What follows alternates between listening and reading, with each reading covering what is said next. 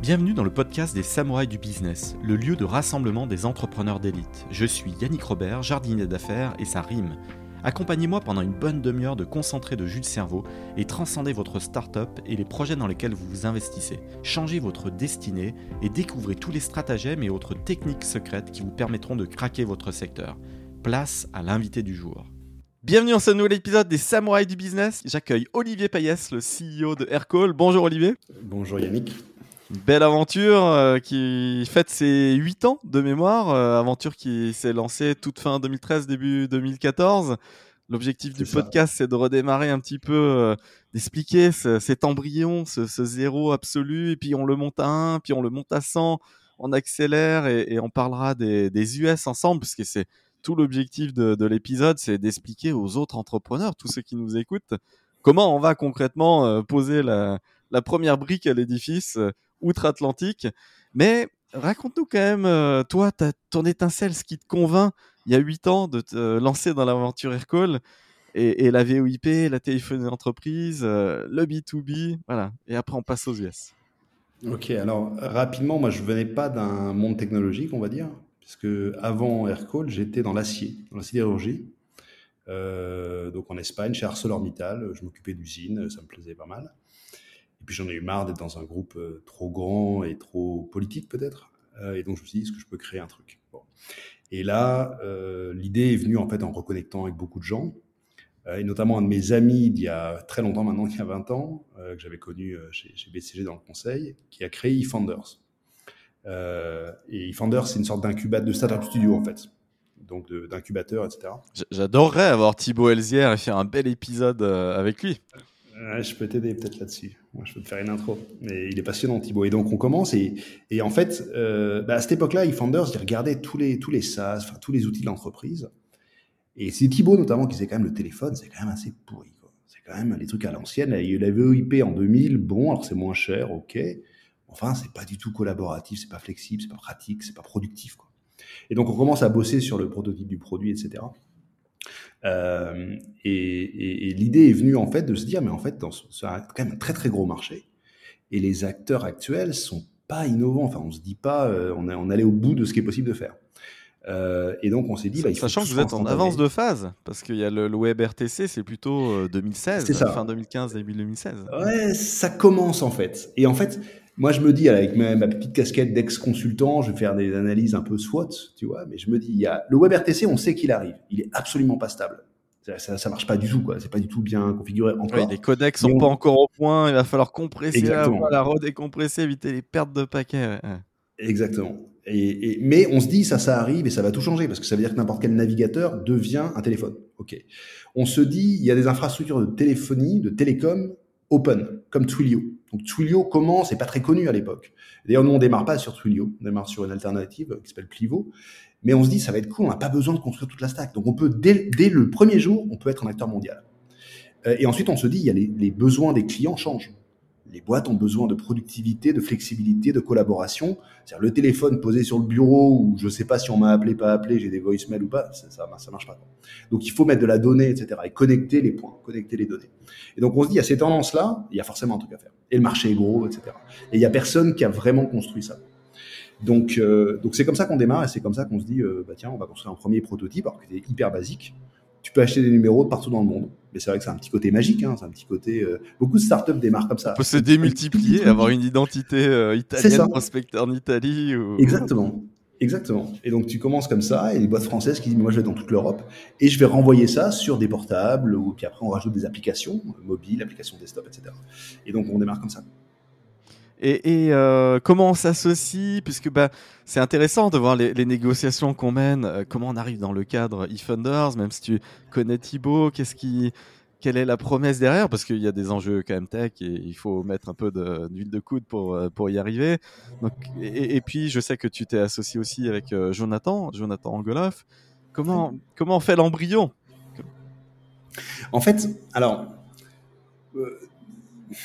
moi, ce qui m'intéressait, c'était de créer quelque chose et, donc de le créer à plusieurs. Ça, c'était clé. Hein. Donc, euh, j'avais, je me suis pas, je suis pas l'entrepreneur qui s'est levé un matin qui s'est dit j'ai une vision, je sais que c'est ça. Quoi. Mythe, c'est euh, Fred Mazella, il s'est dit, moi, le covoiturage, j'y crois, etc. Il était 10 ans avant tout le monde, mais il s'est dit, je lâche pas. Nous, c'était plutôt, je vais rencontrer des gens et, et eFounder, ce qui est génial, c'est qu'en fait, ils ont plein de ressources. Donc, des designers, des développeurs, des product managers, des gros hackers, etc. Je mets beaucoup de franglais, hein, j'espère que c'est pas un problème. Il n'y a pas de euh, problème dans mon podcast euh, en, à fond. Et, et, en fait, on, on, on démarre comme ça. Et en fait, il y a une sorte d'émulsion qui se crée, c'est une sorte de mayonnaise. Donc d'ailleurs, il y a des gens qui viennent, ça prend pas. Hein, pour être clair, le premier CTO. Ah, sur le premier MVP Sur le premier MVP, ouais, il y a besoin de... okay. Okay. Premier CTO, premier développeur, CTO, bah, ça n'a pas pris finalement. Il n'a pas forcément cru au projet, ou etc. Et puis ensuite, on a rencontré donc euh, bah, d'autres gens, Jonathan, PB, Xavier, mes autres associés tech. Et, et là, ça a pris pour le coup. Et il y a un premier truc qu'on a fait qui était très important pour nous, c'est que très vite, on s'est dit, il faut qu'on aille aux US il faut qu'on aille faire un accélérateur. Et donc, on est parti à 500 startups, la 500 startups, à San Francisco pendant quatre mois, tous les quatre. Parce qu'en fait, comme justement, il y avait des gens qui venaient, qui partaient, qui revenaient, bon, etc., on s'est dit, il faut qu'on crée un ciment, une équipe corps, cœur. Et donc, si on peut survivre ensemble pendant quatre mois euh, dans un monde où il y a de la weed à tous les coins de rue, il y a des fêtes à tous les coins de rue, on va bosser comme des chiens, on va tenir toute la vie. Quoi. Et donc, on est parti comme ça et ça nous a vraiment soudés. C'est l'acte fondateur, ça.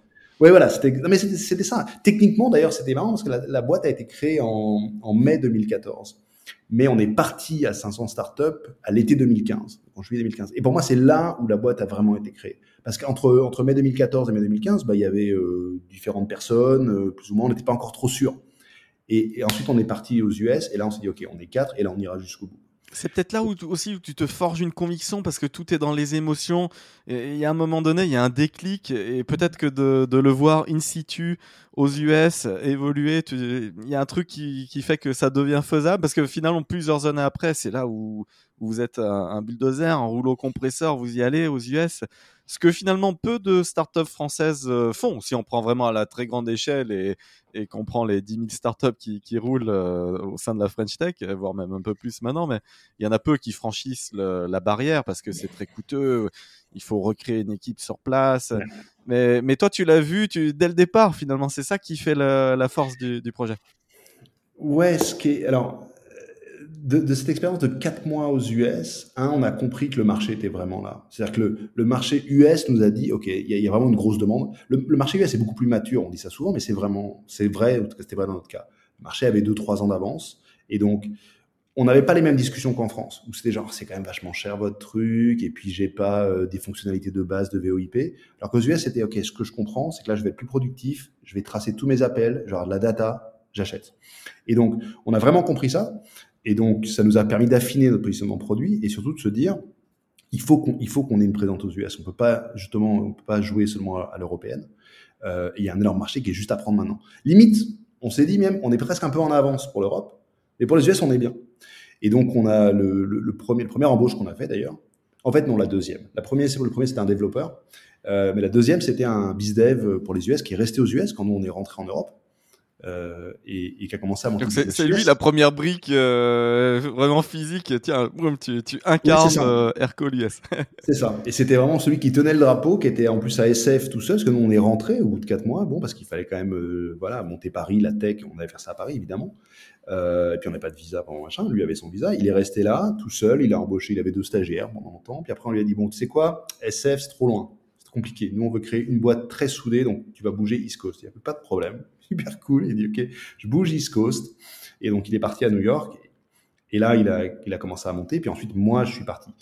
Et, c'est en fait au moment de notre première, enfin, notre série A, on va dire. On a levé 8 euh, millions avec Balderton. On avait fait un seed avant avec eux. On a tout défoncé pendant six mois. Ils nous ont dit, euh, les gars, il faut relever pour continuer à accélérer. Et c'est en fait en discussion avec ces investisseurs-là, en discutant avec eux, que, que vraiment, je me suis dit, il y a une des clés, c'est que moi, je parte. Une des clés pour partir aux US, il faut qu'un founder parte. Et pas, mal d'entrepreneurs viennent me, poser des questions des fois, et c'est vraiment important. oui, on peut embaucher des bizdev à distance et tout, mais tout le monde se gourre sur les recrutements. Les Américains sont très bons à se vendre. T'as pas de marque, t'arrives, tu vas choper le bas du panier. Forcément. Parce que le haut du panier, il va jamais aller bosser chez Aircall. Pourquoi il ferait ça? Des Français qui n'ont pas beaucoup levé d'argent, qui sont pas installés, qui ont pas sur le CV, ça, ça vaut pas. Et donc, il faut partir là-bas pour convaincre par la par la force la sueur, la personnalité, etc. Et donc, je me suis dit, ben, c'est simple, on a nos deux développeurs. Jonathan, il est à Paris, très bien, on a un gros business là, il va gérer ça. Et moi, je vais partir monter les US. Et, et tu y pars donc, parce que la levée avec Balderton, c'est septembre, enfin automne 2016. Tu, tu, y pars quand à ce moment-là On fait la levée, on clôt la levée en septembre, je monte mon visage, je l'ai en novembre et je pars en décembre. Génial. La vélocité. J'ai une famille assez, assez compréhensive. Ouais, ouais, c'était genre un peu, on va partir au milieu d'année. Bon, j'avais des enfants pas très âgés. Euh, ils avaient entre 5 et 10 ans, quoi. Donc ça allait, quoi. Mais euh, c'était. Bah, c'est une expérience géniale pour eux. Avec le recul, euh, si tu prends, bah, c'était il y a, il y a 6 ans. Ils, ont. Oui, ils ont oui. Kiffé, eux. Oui, oui, mais on est arrivé le, on est arrivé le 31 décembre sous une tempête de neige, un blizzard à l'américaine à New York. Là. Nous, on venait de Madrid. Hein. Moi, j'ai démarré à j'étais à Madrid, parce que mon boulot d'avant était là. Et on était là, un peu le soleil, et le calme et tout. Et là, on arrive, il y avait deux mètres de haut, de haut de neige, quoi. On était là, c'est quoi ce pays de fou Donc, bref. Mais donc ça, c'était ça, c'était très important. Et je pense que c'est une condition. C'est-à-dire pour créer une boîte aux US, maintenant on a 120 personnes. Pour le créer, c'était très important qu'il y ait un défendeur qui puisse donner la culture, checker et surtout être un pilier inamovible. Il n'y a pas d'option, il n'y a pas de marche arrière en fait. Moi, je peux pas faire marche arrière. Oui, et puis un référent, un, un, référent stratégique, voilà, qu'est-ce qu'on fait, qu'est-ce qu'on peut, qu'est-ce qu'on ne fait pas aussi, euh, c'est quoi les priorités, c'est quoi la, la roadmap, euh, comme ça tu, tu, es sur place. Euh. Ouais. Et, et, tu dirais que les enjeux que tu identifies fin 2016, quand tu arrives, et, tu, tu, dans quel état d'esprit tu es pour démarrer ton, ton année 2017 C'est quoi ton, ton plan d'investissement? Parce que finalement, là, on est écouté par plein de, de CEO qui se posent la question. Moi, j'échange avec des CEO français qui ont levé tous les jours, tous les jours, et qui se disent, allez, on met un petit billet où? On traverse l'Atlantique, on peut-être contente euh, l'Espagne, parce que finalement, ça marche très bien l'Espagne on se prend une déculottée en Allemagne, ouais, c'est un peu dur l'Allemagne, euh, vaudrait mieux le faire en build-up et racheter. Bon allez, finalement, mettons un petit billet au UK et on se rétame la gueule quand même. C'est un peu le, à très grande échelle. Hein, là, j'ai enregistré plus de 300 CEO. Généralement, les gens mettent le premier petit billet au, UK, c'est dur, alors qu'il ferait mieux de le mettre en Espagne. Et, et, et, les US, toi, tu le fais. Et alors, du coup, voilà, ton année 2017, tu l'envisages comment? Sachant qu'il y a les conditions techniques là, qui se mettent en œuvre, ça, ça devient possible. On parlait du WebRTC, il y a des, il y a des signaux forts cette fois-ci. Ouais, ouais, et on a, on a déjà un peu de traction aux US. Donc, premièrement, je sais qu'on a levé 8 millions. Il faut au moins quelques millions. C'est-à-dire qu'il ne faut pas aller aux US si on n'a pas levé, si on a levé 2-3 millions, il ne faut pas. On sait que ça va coûter cher, etc. Les salaires sont plus chers, etc. Donc, ça, je sais que je vais investir et que c'est très important que les US passent de 20% à 30-35% du chiffre d'affaires. Ce qu'on a fait. Deuxième truc, c'est que je me dis, il faut que les US soient indépendants de l'Europe. C'est-à-dire qu'il ne faut pas qu'il y ait euh, quelques commerciaux, mais en fait le marketing est complètement en Europe ou le, customer success est en Europe. Il faut qu'il y ait toutes les fonctions. Donc on va avoir des, SDR qui vont prospecter, des EI qui vont closer, des customer success, etc. et du marketing. Euh, et, justement, les US, c'est une bonne chance de trouver des super marketeurs. Nous, notre, notre CMO, qui à l'époque est rentré comme VP marketing, je ne sais même pas si je crois qu'il était marketing manager, en 2017, euh, un incroyable talent. Un talent à l'époque, il n'y avait pas ça à Paris. Maintenant, l'écosystème a grossi. À l'époque, on ne trouvait pas des, talents comme ça. Et quelqu'un qui a scalé, la boîte faisait quoi Quelques millions d'ARR, maintenant on en fait 100. Quoi. le mec, il, a monté une équipe marketing incroyable. Et donc ça, on peut le trouver aux US, on peut le trouver à New York, on peut le trouver encore plus sur la, sur la côte ouest. Et donc moi, c'était très important de me dire, on va staffer tout ça. Et donc mettre les donc support, success, etc. Là où j'ai fait une grosse erreur, et pourtant on m'avait prévenu, c'est que je me suis dit, ce qui est très important, c'est d'avoir un VP, quelqu'un d'un peu senior, qui va rassurer les clients, etc., qui va savoir gérer les embauches, etc. Et donc, j'ai embauché un, embauché un VP nord-américain. Et j'ai pris le temps, mais j'avais trouvé la personne parfaite, quoi. Parfaite, qui avait déjà bossé pour une boîte française, qui avait monté aux États-Unis, le gars qui m'envoie une bouteille de vin pour me remercier. J'étais là. Mais il a tout compris, quoi. Et en fait, c'est un énorme fail. Donc là, je perds, euh, je perds sept mois, quoi en fait. Ça commence, bon, et en fait, il n'y avait pas. Et, là, tu finis par trouver euh, Colin Cadmus, euh, à qui j'ai déjà euh, échangé de temps en temps sur, sur LinkedIn. Petit bonjour à, Colin. Tu, tu, ouais, là, c'est cette découverte-là qui, qui, fait le déclic alors, non, c'est avant. Donc là, on est, on est bien avant Colline. Hein. C'est-à-dire ah que là, donc j'ai euh, Glenn. Ah oui, il arrive en octobre 2018. Oui, oui, pardon. Ouais, c'est ça. Donc moi, je démarre en janvier 2017. Clac, c'est bon, on a déblayé, la neige, on y va. Et jusqu'à l'été, bon, j'ai un, un, VP qui est bien, mais qui est trop senior en fait. qui est trop senior. Et nous, on, il nous faut des pirates, il nous faut des cow-boys, et on a une culture de, de transparence totale. Quand on échoue, il n'y a aucun problème. On reconnaît, on n'a rien à prouver entre guillemets. Donc oui, parce que ton, ICP, il est euh, entre euh, quelques dizaines de users et, et jusqu'à la centaine de users à ce moment-là très précis, en 2017, on va dire. La, PME qui a besoin de 50, 70 euh, users, quelque chose comme ça Non, moins que ça encore. Là, c'est là où on est maintenant. À l'époque, on est à 10, 10 users, c'est déjà beaucoup. C'est déjà un gros client. Oui, une première équipe que tu équipes, voilà, et que tu étends. Ouais, c'est ça. Et on a un produit vraiment assez simple, euh, qui, est très bien, très facile d'utilisation, euh, beaucoup d'intégration, mais qui scale pas, pas, des tonnes. Et donc là, je fais cette erreur de recrutement, je m'en rends compte. Et en fait, je m'en rends compte parce qu'à un moment, j'arrive au bureau et je me dis, en fait, je veux pas bosser dans cette ambiance-là. Une ambiance euh, pas du tout entrepreneuriale, bon, etc. Et donc là, je reboot. La bonne nouvelle, c'est que j'ai trouvé mon directeur marketing qui est, pour moi quasiment un co-founder. C'est quelqu'un d'une fidélité d'un, incroyable, d'un dévouement incroyable et d'un esprit d'équipe incroyable. Super. Donc on a ça. Et là, je me dis, bah, c'est à moi de, moi de reprendre les rênes un peu plus. Et là, je cherche un petit peu des, des, des responsables commerciaux. Et là, je trouve Colin. D'accord? Et Colin nous apporte un peu la discipline euh, du VP Sales. Et il fait ça pendant 18 mois. Alors c'est marrant ce qu'il m'a dit, ouais, VP Sales aux US, ça dure 18 mois. Je lui dis, bah non. Ah, il a fait un cycle. ouais, voilà. Et au bout de 18 mois, je dis, Colin, euh, non, ça, non, ça, ça passe plus là. Alors on a passé un cap. Euh, on a passé un cap. Et oui, si l'équipe a grossi, mais c'est un peu naturel. Faut pas en vouloir. C'est vrai que je, je, vois beaucoup de, de sales qui, qui, savent maîtriser. Euh, d'ailleurs, moi-même, je le suis. Euh, je suis très très fort de 0 à 3 millions d'ARR. Et après, le management me gave. Donc, et il faut savoir reconnaître euh, et les head of sales, c'est pareil. Voilà, il y a le head of sales qui déboule de 3 à 10, mais clairement, au-delà de 10 millions d'ARR, je parle d'ARR, euh, généralement, voilà, l'équipe commence à avoir 50, 60, 70 sales. On, passe dans autre chose avec des, du channel qui se met en place. Enfin, mais je te laisse le micro pour savoir. Euh, mais exactement. Et donc, on arrive un peu à cette conclusion-là. Et donc là, il, on arrive au moment où il faut, il faut changer de, de, de VP Sales. Et, et, et, là où je me dis, ça y est, maintenant on est prêt, il me faut un VP, euh, VP North America, qui est en fait un GM, une GM en fait, Gianna, euh, donc qui arrive il y a un an et demi à peu près, un an, un an et demi, et qui elle reprend tout. C'est-à-dire que là où on avait avant Sales, Success un peu séparé, elle dit, moi je prends le revenu North America, c'est moi. Donc je, je m'occupe de monter ce, ce chiffre d'affaires. Comment, euh, comment on l'a fait venir? Comment on l'a fait venir euh, C'est quoi les éléments qui la, qui la convainquent définitivement? Alors, c'est euh, c'est là que ça aide beaucoup d'être c'est là que ça aide beaucoup d'être sur place parce qu'au départ elle est pas très convaincue euh, elle est pas très convaincue. Boîte européenne euh, téléphone. Alors elle a bossé dans l'écosystème Salesforce. Donc elle connaît un peu le système d'intégration etc euh, mais elle se dit bon ouais je sais pas trop quoi. Qu'est-ce que c'est à New York, qu'est-ce que c'est cette marque, etc.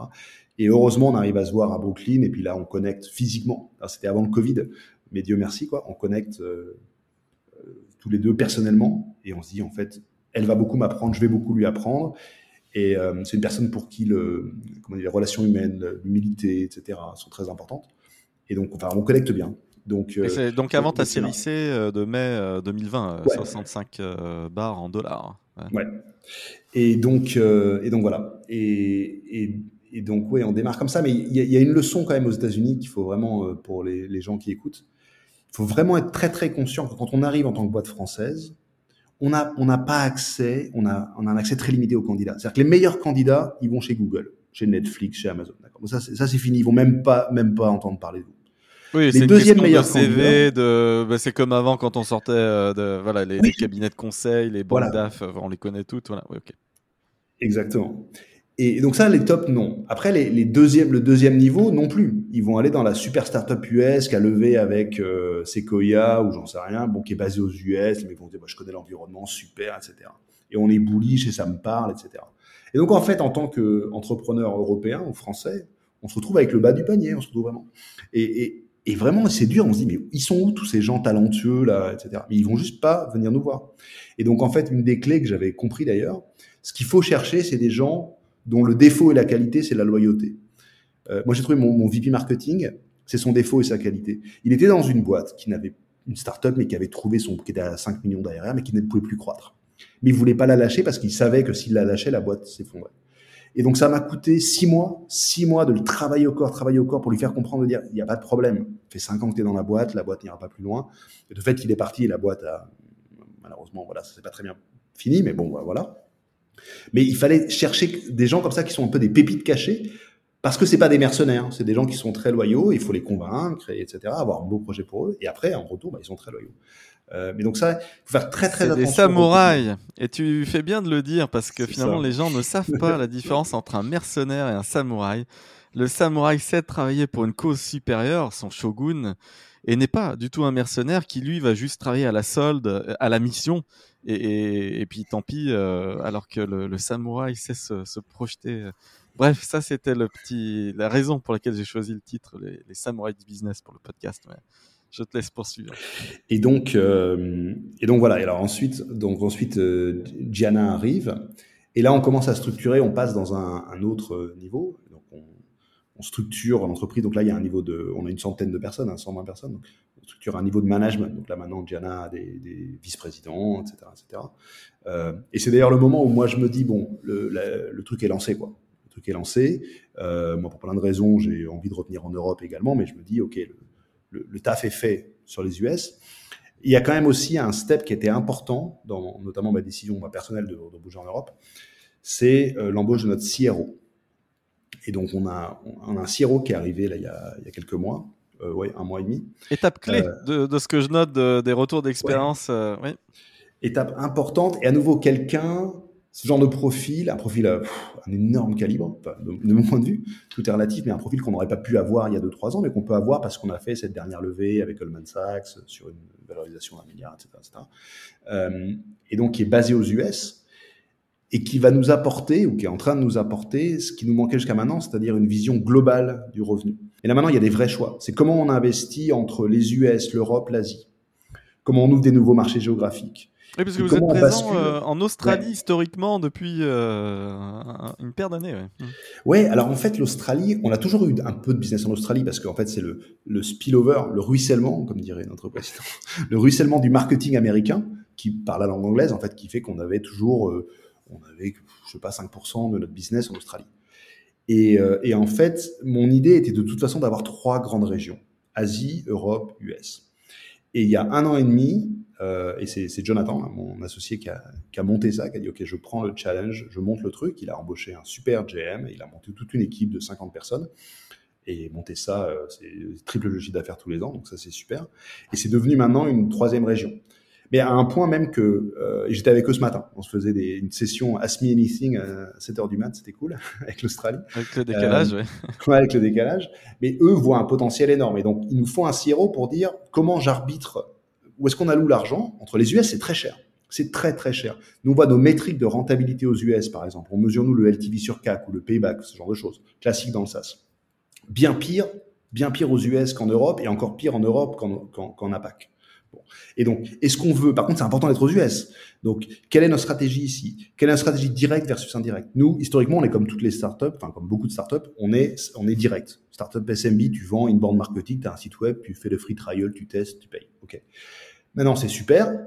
Maintenant, on est en train de se dire, mais tous les canaux indirects, tous les revendeurs, tous les agents, les master agents, il y a plein de gens qui sont hyper intéressés de revendre Aircall, qui vendent du Google Cloud ou je sais pas quoi, du Gmail et qui disent, je revends Aircall, des outils de productivité. Et donc, et ça, c'est ce que notre CRO Pablo apporte aussi, c'est qu'il l'a monté pour un business vraiment at scale, mais c'est une, une logique différente. C'est-à-dire qu'on s'intermédie. On fait des partenariats. Là, on a annoncé le partenariat avec Deutsche Telekom. On est en train de avec plein, plein d'acteurs de telco qui adorent Aircall parce que c'est une innovation qu'ils peuvent pas développer en interne et qui se disent, moi, j'ai besoin de, je peux pas vendre que de la fibre et du tuyau ou des iPhones. Il faut que je vende un peu des services. Ou euh, des, des, des, des, logiciels euh, anti-ransomware ou des choses comme ça. Ouais, c'est ça. Euh, exactement. Et donc, et donc, il y a toutes ces, toutes ces logiques-là. Et donc, c'est une étape importante, le CRO, parce que c'est, là, on est allé au bout d'un schéma qui est le schéma classique du SaaS SMB, c'est-à-dire euh, un produit cool, facile à installer, et on, et on scale ça. Et maintenant, il y a des gros arbitrages à faire. Et là, on veut de 100 à 200, 400 millions, etc. d'ARR ou de revenus. Il faut pas se gourer. Et, et donc, c'est important d'avoir quelqu'un qui puisse avoir toutes les clés en main.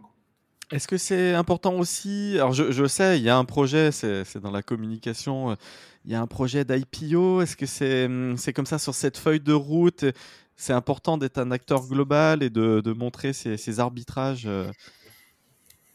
Est-ce que Alors, c'est bah, si, tu, si tu suis un peu les marchés, alors parler d'IPO maintenant, c'est un peu un gros mot parce que les marchés publics se sont effondrés dans la tech là depuis un mois. Euh, alors c'est vrai que WeTransfer a, arrêté son, son, oui, son IPO et puis j'ai entendu cinq autres. Oui, Mais en fait, l'IPO, c'est alors c'est quelque chose qui, euh, je sais pas, qui fait toujours un peu rêver, bon, mais c'est pas forcément, on ne met pas ça dans un milestone, on se dit pas à telle date je ferai une IPO. Par contre, ce qui est très important, en tout cas pour nous, c'est de se dire il faut qu'on soit IPO ready.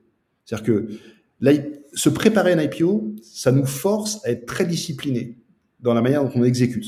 C'est-à-dire d'assurer l'efficacité du business, des très bonnes métriques, donc nous c'est la, rule of 40, hein, donc la croissance par rapport à l'investissement, d'être, de contrôler notre compliance, donc d'être en règle avec tout. Et donc, quoi qu'il arrive, reporting euh, à, à, tous les étages. Toute la finance, le légal, le HR, que ça soit au carré et au cordeau. Ce qui est, ce qui est hyper important, parce que là on voit, on a ouvert, euh, on a ouvert depuis euh, six mois, on a ouvert cinq, six bureaux. Il y a Londres, Berlin, Tel Aviv, Delhi, on avait déjà Sydney, Madrid. Et donc, il faut qu'on soit très, très rigoureux et carré. Donc, tous nos systèmes, nos process, qu'on travaille, enfin, qu'on construise pour, pour le scale. Après, est-ce qu'on fera une IPO Ça dépend du marché, ça dépend si on a besoin de se financer. Aujourd'hui, on n'a pas besoin de se financer. Peut-être que ça sera mieux d'aller chercher Tiger ou d'aller chercher un investisseur privé. Et peut-être qu'on fera l'IPO dans 5 ans ou dans 2 ans. Mais au moins, on est prêt.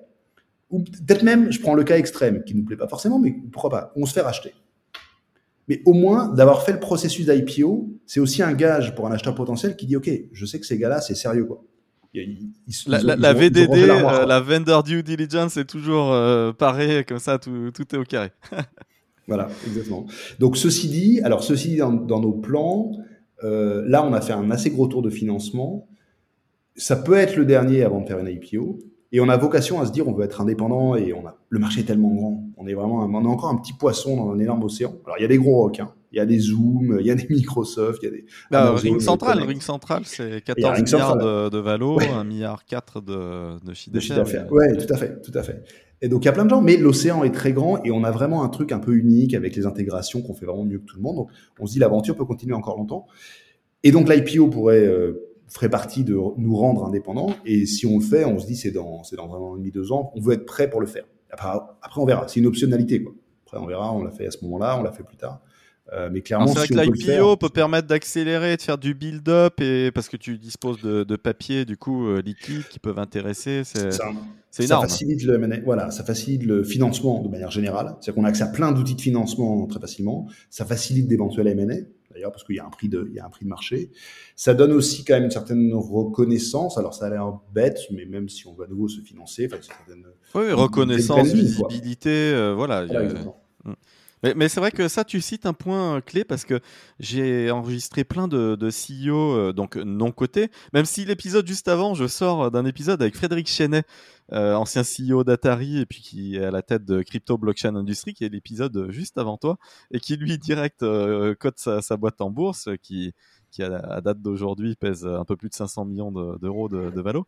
Et, et, donc du coup, en fait, de posséder un papier liquide ou non, c'est vrai, dans la, dans la discussion avec le CEO que tu rachètes, ça change la donne, mais totalement.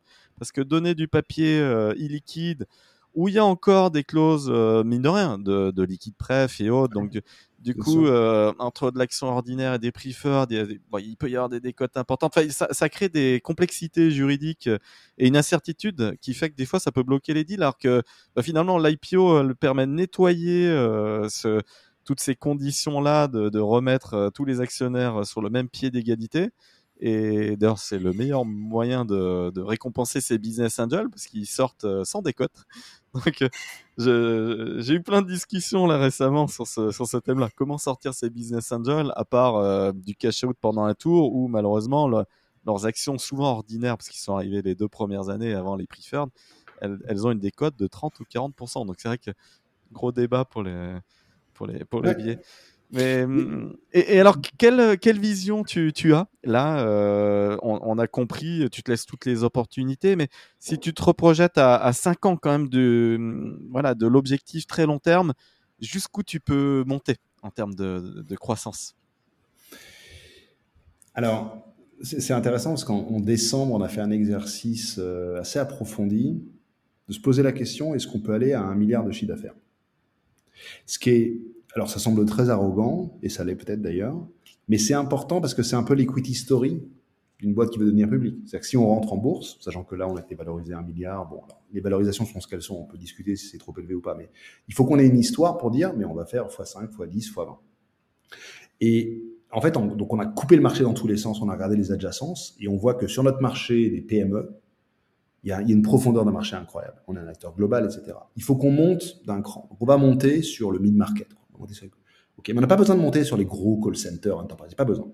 Et ensuite, on va étendre le produit, on est très focus sur la voix, donc évidemment, on devient multi-channel avec du texte, avec de la, de la vidéo, et on rentre dans l'intelligence des conversations. Ce qui est vraiment intéressant, c'est l'AI, c'est qu'on transcrit, on analyse les conversations. Et on, passe dans le UCAS, en fait, de manière générale. Euh, voilà, oui, alors... alors, de l'analyse conversationnelle. Ouais, c'est ça. Alors nous, on l'appelle, ouais, c'est le Productive Phone System, c'est un peu UCAS, euh, mais ce qu'on a, vu en tout cas, c'est qu'il y a largement un marché pour, pour atteindre ce milliard. Alors, et donc la question, c'est pas est-ce qu'on va l'atteindre, c'est à quelle vitesse on pense qu'on peut l'atteindre et de quoi on a besoin. Parce que finalement, il faut qu'on y arrive avec un taux de croissance. Si on peut garder un taux de croissance de 75% par an, à notre taille, c'est bien. Et on sait qu'il y a une attrition de la croissance tous les ans. C'est rare les boîtes qui, qui maintiennent leur taux de bah, Sinon, il faudra empiler des sales euh, par milliers et par milliers. Quoi. Ça, à, la, à la fin, il y a du human power quand même. Ouais, c'est ça. Et donc, et en, fait, donc, un, la, vision, c'est ça, c'est qu'il y a moyen de créer une boîte vraiment, vraiment assez importante, de type Ring Central. Du type Ring, Central, finalement, c'est pas non plus, euh, c'est effectivement un milliard, un 3, un milliard 4 de chiffre d'affaires, mais c'est pas non plus Amazon, quoi. Mais c'est une très très belle boîte, le marché est très très gros. Nous, on veut créer le meilleur Ring Central, le Ring Central productif, orienté sur la productivité, les intégrations. Là où eux sont plus orientés, bon, c'est une, une techno de VoIP, etc. Ils sont super bons, mais voilà, c'est un produit qui a une génération. C'est plutôt des revendeurs de, de, téléphones physiques. Euh, c'est ça, c'est un peu plus. Mais bon, c'était très bien à l'époque et ils sont très très forts en go-to-market, en, exécution commerciale, etc. Mais nous, on a, un, on, a un, on a un avantage. Donc on se dit, on peut les battre, pas forcément pour tout le monde, dans tous les cas, mais, mais voilà. Et on a vraiment cet espace là des PME, SMB, on peut monter un peu, mais ce marché est très très profond et on sait aller à l'international. Tu disais des fois c'est dur, c'est galère d'aller au UK en Allemagne.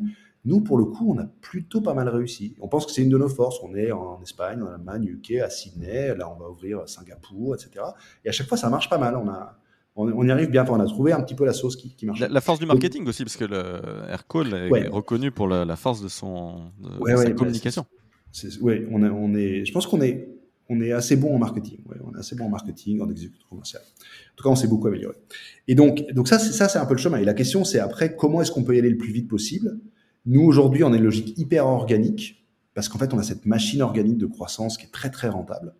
Et donc, typiquement, on regarde des acquisitions, mais c'est jamais facile parce qu'en fait, on se dit, mais entre payer des millions pour acheter une boîte avec tous les risques que ça comporte et les mettre dans notre machine marketing, petit tracteur, comme on l'appelle là, petit tracteur, il laboure, il laboure, il laboure et ça nous, ça nous rapporte plein, plein de clients, etc. Donc, donc je pense qu'on va plutôt y aller en organique, a priori, euh, en croissance euh, interne peut-être ponctuellement de la croissance externe. Et, le truc, par contre, ça, a marché. ça a marché pour Mathieu Tarnu de Sarbacane que j'ai invité, qui nous a parlé un peu de sa stratégie. Il a racheté Rapid Mail euh, en Allemagne. J'ai eu aussi des super discussions avec Gilles Sadger de, Lucas et qui nous a expliqué un peu pas mal de choses et une transparence absolue sur ces chiffres. Je te recommande euh, l'épisode. Mais c'est souvent là que j'ai eu des discussions sur ce, sur ce débat croissance organique, croissance externe. Et quand même, ceux qui y vont, alors, notamment par exemple pour l'Allemagne, mais, il y a aussi du, rachat euh, en France pour consolider ses positions et tout. De manière générale, sur les 300 CEO que j'ai déjà enregistrés à date, ça fonctionne quand même. Il y a, des, éléments euh, forts, des signaux forts qui prouvent que ça vaut le coup d'y aller. Oui, non mais je suis d'accord. Nous, on regarde activement. On n'a pas encore complètement trouvé. Euh, mais je regarde beaucoup bah, Jonathan de, de Content Square, qui a lui vraiment fait des steps, fait faire des steps à Content Square grâce à ça. Euh, et on discute pas mal. Nous, on n'a pas trouvé les cibles un peu équivalentes, mais je pense aussi qu'il y a une maturité de boîte. C'est que nous, on est, on est très chez nous, euh, on fait les choses à notre sauce, etc. Et, voilà, il faut aussi qu'on s'ouvre. Et avec le, scale, ça, ça on s'ouvre de plus en plus. Et on se dit, mais il y a des boîtes qui travaillent différemment, qui sont pas forcément en Europe. C'est pas grave. On est capable Peut-être des, synergies features, parce que j'ai eu Paul Berlotti, le fondateur et CEO de, de Mojo, et donc, euh, bah, il travaille avec Aircall, il travaille aussi avec euh, Ringover. Et c'est vrai que euh, cette intelligence artificielle, il rajoute quand même une valeur ajoutée assez, assez dingue, parce qu'en termes de... Je connais ses, tarifs aussi, et, je connais aussi les tarifs dans la VOIP. Donc c'est vrai que c'est assez dingue de rajouter cette surcouche en plus et qui apporte un vrai truc quand même pour les équipes sales. C'est quand même pas mal. Je suis d'accord, c'est canon. Et Mojo, alors on travaille pas mal avec eux. quand ils étaient tout petits, tout petits, on s'est beaucoup intéressé à eux, mais ils ont eu raison de continuer dans leur voie parce qu'ils avaient vraiment un super créneau. On travaille beaucoup avec Gong aussi. et l'équipe de Gong, la Amit et l'équipe israélienne est canon. Et ensuite, nous, on a fait le choix aussi de le développer à l'interne. C'est-à-dire qu'on ne veut pas remplacer un Mojo ou un Gong, mais on veut apporter dans la plateforme, enrichir petit à petit. Et eux vont s'améliorer et nous, on va rajouter, etc. Donc, euh, ah bah, Mojo ne pourra pas descendre sur la stack euh, en dessous parce que bah, c'est un métier hein, de faire. Donc, c'est vrai que. Ils, peuvent aussi être euh, plus ou moins capés, mais pouvoir bien croître sous l'ombrelle d'un immense groupe, c'est en tout cas, je, je, crois quand même aux synergies et, à, ces, ces, rapprochements entre boîtes. Je, je, le porte souvent dans les épisodes. Ouais, ouais, je, suis, je pense qu'un jour, on, fera effectivement des opérations de croissance externe, de M&A. Il faut aussi qu'on que nous, on mûrisse et qu'on se sente à l'aise. Et, et, ça, je pense que ça apparaîtra naturellement. Alors, au moment où je te parle cette semaine, je regarde quatre deals en même temps. Donc, euh, on fera peut-être aucun des quatre, on en fera peut-être un. Donc, on est clairement de toute euh, façon, à, à euh, l'affût, quoi. Ouais. De toute façon, c'est aussi un rodage parce que euh, finalement, euh, le jour où tu vas vraiment le faire, tu, tu risques d'en faire beaucoup. Tu as, eu ce, cette antichambre comme ça, et puis à un moment donné, ça va partir, et, et c'est une histoire de, de, maturation aussi. Et quand le tempo est là, la fenêtre. Au, CEO qui nous écoute là très présentement et, qui vraiment se pose la question est-ce qu'il y va avec 3 millions aux US Imaginons le, le, gars qui vient de lever 10, 20, 30 millions, euh, peut-être 50, j'en sais rien, mais voilà, il, a un budget. Il a envie d'aller aux US ou de rester en Europe, consolider la position. Tu lui conseilles quoi comme première étape? Il y va, il crame 3, 4, 5 millions, mais euh, en mode euh, découverte, ou on y va encore de manière encore plus bourrine? Toi qui es passé par cette étape, c'est quoi tes meilleurs conseils à ouais, ça dépend de ça dépend du business évidemment. Euh, ça dépend du business. J'ai eu beaucoup de SaaS B2B euh, qui sont quand même sur ce segment SMB. Si tu prends la liste de tous les invités là qui est passé, il y a quand même une tranche là, euh, il y a une mode du SaaS B2B voilà, sur le segment SMB. Ouais, ouais. mais ce que je veux dire, c'est qu'il y, y, a déjà deux types de business. Il y a business régulé, pas régulé. D'accord? Quand on discute avec Conto, Payfit, bon, probablement pas une bonne idée d'aller aux US, dans leur cas vraiment compliqué, etc. Et vice versa, les US, euh, les Américains viendront pas, viendront pas chez eux. Nous, quand on s'est lancé, c'était pas pas vraiment régulé en fait. On était encore sur le Twilio, etc. C'était un peu freestyle. Maintenant, ça devient beaucoup plus régulé. Euh, moi, ma reco, ma reco, c'est d'y aller en règle générale et, et, et, de se dire en fait ce qu'on apprend. Et il faut, il faut, il faut budgéter quelques millions, quoi, 2, 2 3, 4. Et faut, il vaut mieux y aller en se disant, je me fixe un peu des objectifs par contre, je me donne un max de moyens et j'anticipe. C'est-à-dire que nous, on a toujours fait un budget et on dit quoi On va le doubler le budget. Juste, juste comme ça. C'est comme la, la, roadmap produit. Quand on te dit 6 mois, ça va prendre 12 mois. C'est toujours... Il y a des règles comme ça, il faut doubler. Mais il vaut mieux y aller, à mon avis, d'un coup, avec un gros budget, et se dire on se met des milestones, et on va, à minimum, on va apprendre des tonnes, et probablement, on a créé une nouvelle entité qui ensuite vivre sa vie plutôt que d'y aller par petits bouts en disant bon je garde 70% en Europe mais je mets 30% de vendeurs ou de je sais pas quoi qui vont aider mais en fait ça sera quand même gérer l'Europe. Parce que nous ce qui a été très qui a eu beaucoup d'impact chez nous c'est le changement de mindset. D'un seul coup on s'est dit ouais en fait euh, il n'y a pas que la vision parisienne quoi ou française. En fait il faut qu'on écoute tous les marchés notamment les US c'est on trouve des talents qu'on trouve pas en Europe. Je parle du marketing c'est ça. Waouh en fait notre marketing on peut être dix fois meilleur. Donc il y a beaucoup à apprendre et à gagner, que ce soit des talents ou de, de l'amélioration dans le produit, dans le fil produit, et, et probablement du business. C'est-à-dire que nous, aujourd'hui, on fait quand même un tiers de notre business là-bas. On est bien content de faire ça. Quoi. Et, et les perspectives sont énormes. Quoi. Et pour les investisseurs, pour lever de l'argent, c'est quand même un gros, un énorme plus. Quoi. Puis ça ramène des références importantes aussi. C'est, voilà, des, quelques beaux noms. Quoi. Ouais, mais et alors moi, pour moi, il vaut mieux y aller, euh, vaut mieux y aller, quitte à se dire, je me, on se donne un an et demi, deux ans, et il faut y aller avec un défendeur un des ou close to founder, first employee, mais vraiment, ça c'est non négociable. Il vaut mieux pas y aller du tout que se dire je vais mettre 300 000 dollars, je vais voir, je vais essayer de trouver deux gars et on verra quoi. Euh, et, côté recrutement, justement, est-ce que tu as des tips? Alors j'ai fait passer, je vous encourage tous à l'écouter, épisode 248, euh, Victor Vatus, le samouraï du recrutement de sales US euh, assez dingue. Tous les gars qui sont passés par lui ont été satisfaits. Mais est-ce que tu as des types, des tips à, donner comme ça sur le recrutement, des noms de, de headhunter, de, de cabinet, des, des trucs qui fonctionnent pour les US alors, le, premier truc à faire quand on arrive aux US, je vais faire de la pub gratuite là. Hein. C'est Allez, allons-y, c'est gratuit, donc on peut y aller. c'est gratuit. Il faut aller chez French Founders. Benoît Buridan et son équipe, il n'est pas seul. C'est super. Quand on est français, il faut pas hésiter. Il faut aller là. Pas très très cher et ça donne tout de suite accès à un premier réseau, etc. Euh, le Galion est pas mal aussi. Alors après, c'est une communauté plus petite. Mais Fresh Founders, c'est vraiment très bien. Et ça permet de rencontrer des gens, peut-être de faire des premiers hires. Nous, c'est clair que nos premiers hires, par exemple, n'étaient pas des Américains. C'était des gens binationaux en général, voire des Européens. Euh, L'idéal étant des binationaux américano, euh, hollandais, français, etc. Peut-être des Canadiens, parce que j'ai vu des setups avec bah voilà, des, des profils comme ça, binationaux, mais canadiens. Ouais, on n'a pas eu beaucoup de Canadiens, mais oui, oui, oui, euh, c'est possible, j'imagine. Mais nous, on n'est pas tombé sur des, soit des Québécois, soit des Canadiens.